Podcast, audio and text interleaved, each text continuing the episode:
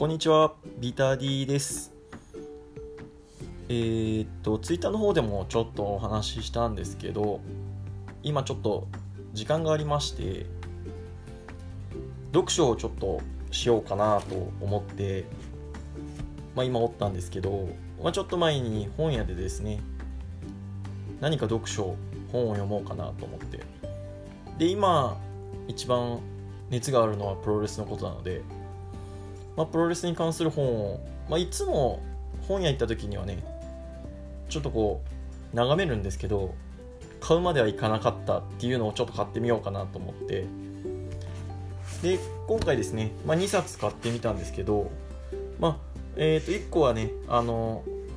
スターダムの、えー岩谷の自伝、まあ、こっちはちょっとまだ読んでないんですけど、えーもう1個がね、えー、と水木三郎さんっていう方が書いたまあ、プロレスレクイエムっていうのを買いまして、まあ、今まだちょっと、ね、1周目読み終わったんですけどもう1周しようかなって思っていうところなんですけど、まあえーとまあ、表紙にはねリングに散っていった23人のレスラーその死の真実ということでまあ書いてあるんですけど僕まだプロレス観戦歴がまだ2年半ぐらいなので、まあ、ここに出てくる人っていうのはね間違いなくリ僕はリアルタイムでは全く見てない方なんですけど、まあ、出てくるのがね、えーまあ、最初に入ったのが、えー日本プロレスとか、まあ、国際プロレスっていうあとは新日本プロレス旗揚げとかね、まあ、出てくるんですけど、まあ、こういうことがこういう方々が、まあ、いたから今のプロレスが楽しめてるんだなっていうのはちょっと感じたのと、まあ、この23人の中で、まあ、一周してねちょっとえっ、と記憶結構僕の心に残ったのは、まあ、エーゲンはるかさんと星野勘太郎さんですかね、まあ、星野さん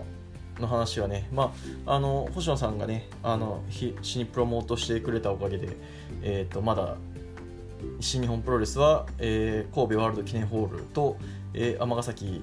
の体育館で、えーまだ、えー興行がやれてるよと、まあ、ちょっと苦しい時期でも箱を小さくしたらダメだと、えー、勘太郎さんがやってくれたおかげで、えー今も、えーワールド記念ホールでやれてるっていうのを聞いて、まあ、ちょっと前にワールド記念ホールでね見てきた身としてはあこういう人のおかげで俺はあの感動を味わえてるんだなっていうのと、まあ、あとエーゲンさんはね 面白いですよね。あのねベルトもほぼ取ったことがない。ねあのまあ、シュートがガチ強いと言われとった新日本あの時代の新日本プロレスでも、まあ、シュートもそんなに強くないけれども、えー人柄だけでね、まあ、最後あのいう引退の時には記念パーティーの時には著名人、えー森本総理とかも来たみたいな話があってあまあね強いだけがプロレスラーだけじゃないんだなっていうのはなかなか面白いですよね。まあ、最後がねあの亡くなり方があのサウナで亡くなるっていうのもなかなか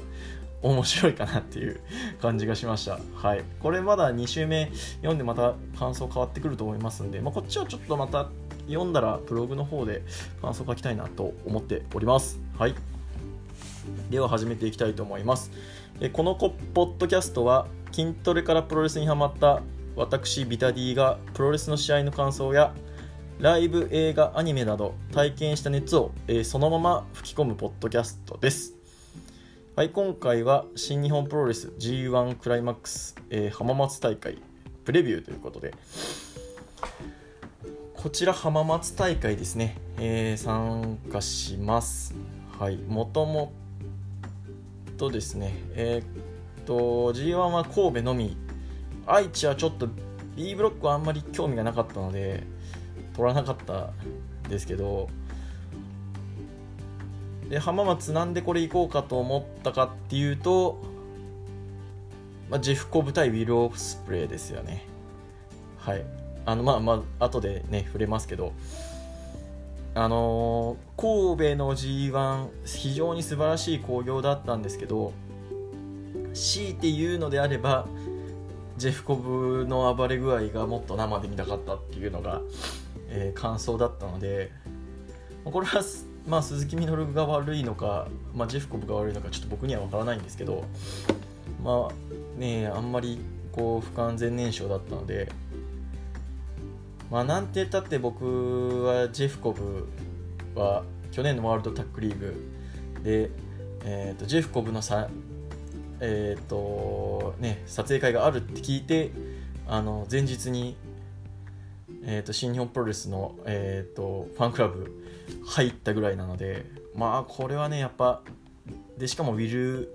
オスプレイオスプレイとコブなんて、まあ、絶対面白いですよね生で見とかないと。っ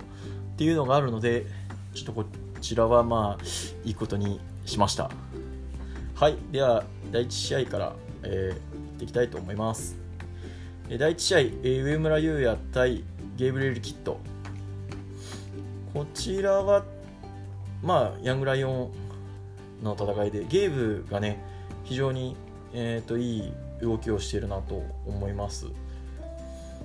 神戸でもゲーブの動きは辻とねゲーブだったんですけど、まあ、辻の数段上を行ってるかなっていうイメージでしたね。あの技の技が結構こう気合い入れたりとか、まあ、アピールもあるんですけど、まあ、アピールしながらもそんなに間を置かないししかも技が丁寧だなっていうのは非常に感じました。あとダブルアームスプレックスがね非常に辻に綺麗に決めれたので、まあ、この日もダブルアーム決めてくれたらいいかなと思うんですけどでもこれ確か前の対戦でねゲーブダブルアームで勝ってるので、まあ、ちょっと怪しいかなと思いますが、まあ、上村も結構好きな選手なので期待したいと思います。第2試合ウィル・オスプレイ対ジェフコブ。まあこの日のね僕のメインイベントといっても 過言ではない、まあ、これだけねあのいいもんが見れたら、まあ、その日はもうお金払ってよかったなって思える試合をしてほしいですね。ここまでジェフコブですね非常にえー、っとまあ短い試合時間ながらあの相手によってはね非常にぶん投げてあの魅力の出る試合をしておりますので多分去年の G1 に比べたらまあみ、えー、評価もだいぶ上がってるのかなっていう感じはしますよね。はいまあえー、っと今これのほ、まあ、星取りがねえー、とこれ大阪大会の前に今ちょっと取ってますんでちょっとどういう星取りになるかわからないですけど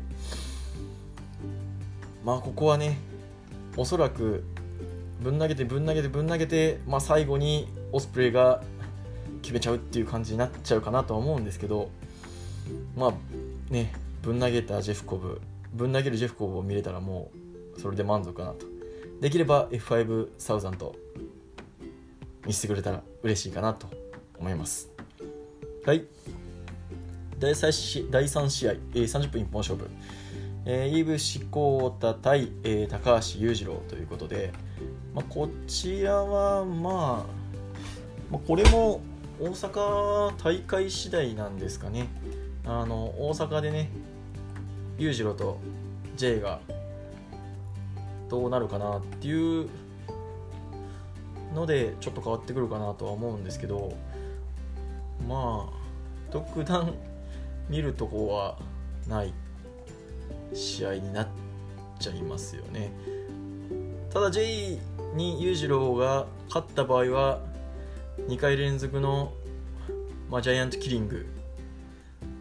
裕次郎も言ってますけど足を引っ張ったるぜって言ってますんでそこが結構見どころになるかなと思います。はい、えー、続きまして第4試合。高木慎吾対、えー、太一。これも去年は結構良かったっすよね、まあ、しかもねここまで高木慎吾は去年はジュニア上がり。まだヘビーにもなってないっていうところで、まあ、太一も去年が初出場っていうことでどっちもそんなに評価が高くない中での G1 ってなってたんですけどもう今ではね、えー、高木は、まあ、いぶしに勝って IWGP トップコンテンダーのにも勝てるっていうのを証明した形ですし太一はね IWGP タッグ持ってますんで非常に、えー、ランクが上がった状態での試合なので、まあ、この試合も、まあ、バッチバチいく高木に序盤はスルスルっと受け流す太一だけど終盤には、えー、バチバチしたやつが入って、まあ、デンジャラスなバックドロップを、えー、見事に受ける高木慎吾みたいなのが見れるかなと思いますんでこれもなかなか期待ですね。これセミでもいいあまあセミでもいいような気はします。はい。はいセミファイナル鈴木みのる対 J ホワイトこれ不安ですね。不安ですね。まあ J ねうん。神戸はね非常に気持ちいい勝ち方をしてくれましたんでここもねカウンターでこうガツンといってってほしいところなんですがまあでも逆にこれは今日の大阪で、えー、J がね裕次郎に負けた場合は結構期待大ですよね。逆にこれ裕次郎にね J が勝った状態だと星取り的に、えーと、J が今、えー、2敗なので3敗で入ってくるともう多分4敗はしないでしょうし2敗で入ってこれば星合わせで3敗目っていう可能性は結構あるかなと思いますんで。まあそんなこと言ってもねどうしようもないんで、まあ、面白まあ、J だったらなんとなく面白い試合にしてくれるかなと思いますんではい期待していきたいと思います。メインイベント岡田和親対石井智弘そんなにこう本調子じゃない、えー、岡田和親と名勝負製造機石井智弘がどういう試合をするのかなっていうのは見ものですね。岡田はここまで大会を締めてないような気がするんですが気のせいかな？気のせいかな？ちょっと待ってくださいね。ちょっと待ってくださいね。とうんとうんとなんかし閉めてない気がするんだけどな気のせい。かな。そうっすよね。えっ、ー、と開幕戦はいぶしが勝っていぶしが締めてますしえっ、ー、と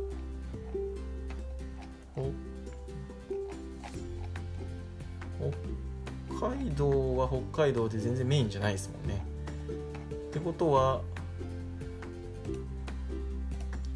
ってことはここがでやるのが大阪と、えー、浜松と大阪と浜松で横浜武道館は B ブロックですもんね。なんでまあどっちかは占めるだろうと思うとまあ大阪で慎吾に勝つのか石井に勝つのかっていうとこですけど希望としては大阪が高木慎吾勝ってやべえっていう状態でまあ岡田が勝っちゃうみたいな展開の方がまだ熱いす。熱くはないですけど。まあこの今ちょっと低調な岡田を石井が引き出すみたいな。引き出しつつも、えー、岡田が勝っちゃうっていう展開が、まあ、理想ですかね、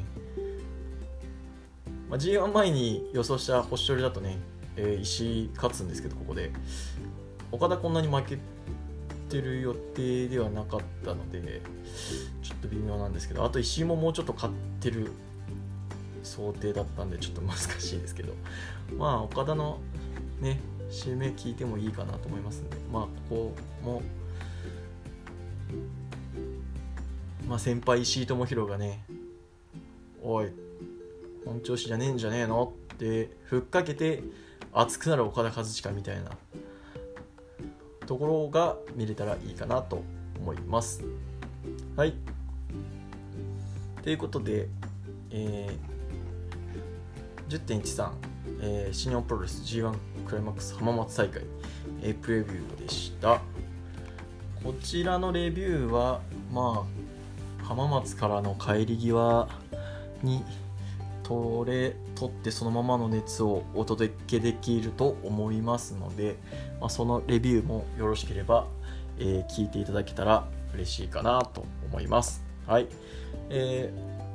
ー、面白かったら、えー、定期購読、えー、および、えー、Twitter のフォローの方ですね、えー、していただけたら嬉しいかなと思います。